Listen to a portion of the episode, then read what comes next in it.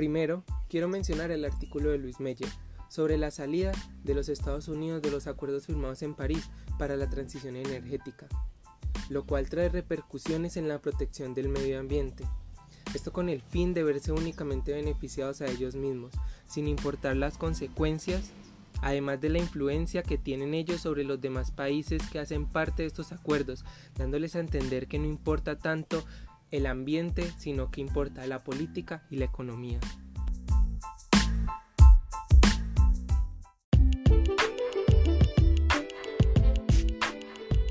Por otro lado, tenemos los desastres naturales que desplazan a las personas de sus hogares, desastres dados por algunas políticas de los gobiernos, las cuales benefician a las grandes empresas. Por ejemplo, en lugar de preocuparnos por el derretimiento de los polos, los países están peleando por el control de los recursos marítimos, es decir, que no se le da importancia a los problemas del calentamiento global, se centra en otros problemas políticos y geopolíticos, dejando de lado este tema que con toda la información que hay es imposible decir que no es importante.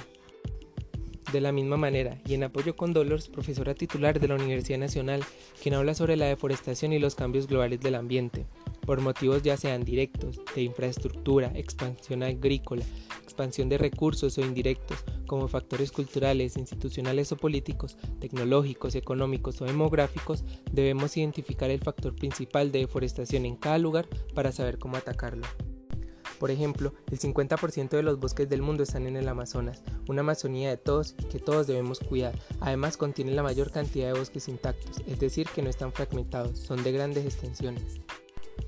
El 20% del agua del planeta circula por el Amazonas, por eso ayuda a la circulación atmosférica del aire. Actualmente hay 17% menos de bosques, por los factores mencionados anteriormente, mayormente la ganadería incendios que se dan y las implicaciones que afectan los bosques y la purificación del agua del aire. También los bosques se ven afectados por los cultivos ilícitos en Colombia, lo cual dificulta el control y el cuidado del Amazonas.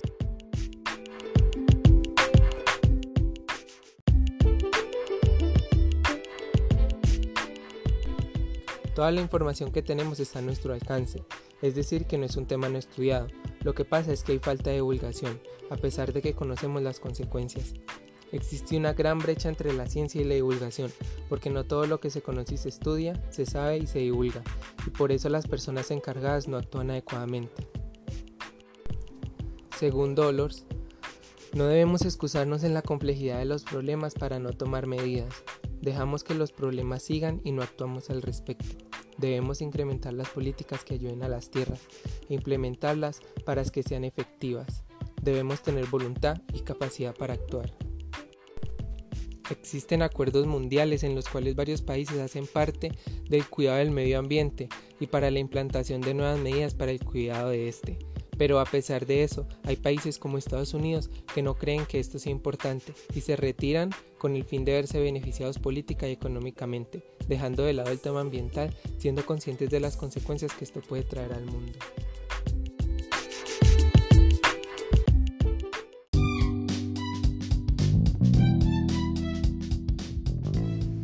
Según el texto de mi exposición tenemos una clara codependencia con el resto del mundo, es decir, que ahora nuestros productos no son solo nuestros, necesitamos de fábricas, productores, proveedores y vendedores que están en otros países para poder salir adelante, que nuestros productos o servicios estén completos y se puedan distribuir en el mundo. Según Santiago Álvarez, director de Fugen Ecosocial, la información y la difusión de esta es gracias a nuestra conectividad con el mundo. Ahora nuestro mundo es más pequeño, lo que ocurre acá afecta allá. Por ejemplo, una enfermedad que ocurre en China afecta a todo el mundo. Nuestras decisiones en este mundo contemporáneo no repercuten solo en nuestro alrededor. Nuestra ciudad o país repercuten en todo el mundo. Porque ahora la conectividad es tan grande que nos enteramos de lo que pasa al otro lado del mundo en minutos luego de que ocurra. Y una enfermedad que nace en China puede llegar a Colombia en menos de un mes. Acontecimientos al otro lado del mundo son noticias en nuestro televisor. Por eso debemos ser conscientes de que lo que está pasando ahora es bueno para el cuidado del medio ambiente. Nuestro mundo está tomando un descanso de todo ese daño que le hemos venido causando, de toda la contaminación que hacemos y que, a pesar de todo, la cuarentena ayuda al medio ambiente, lo cual nos ayuda a nosotros.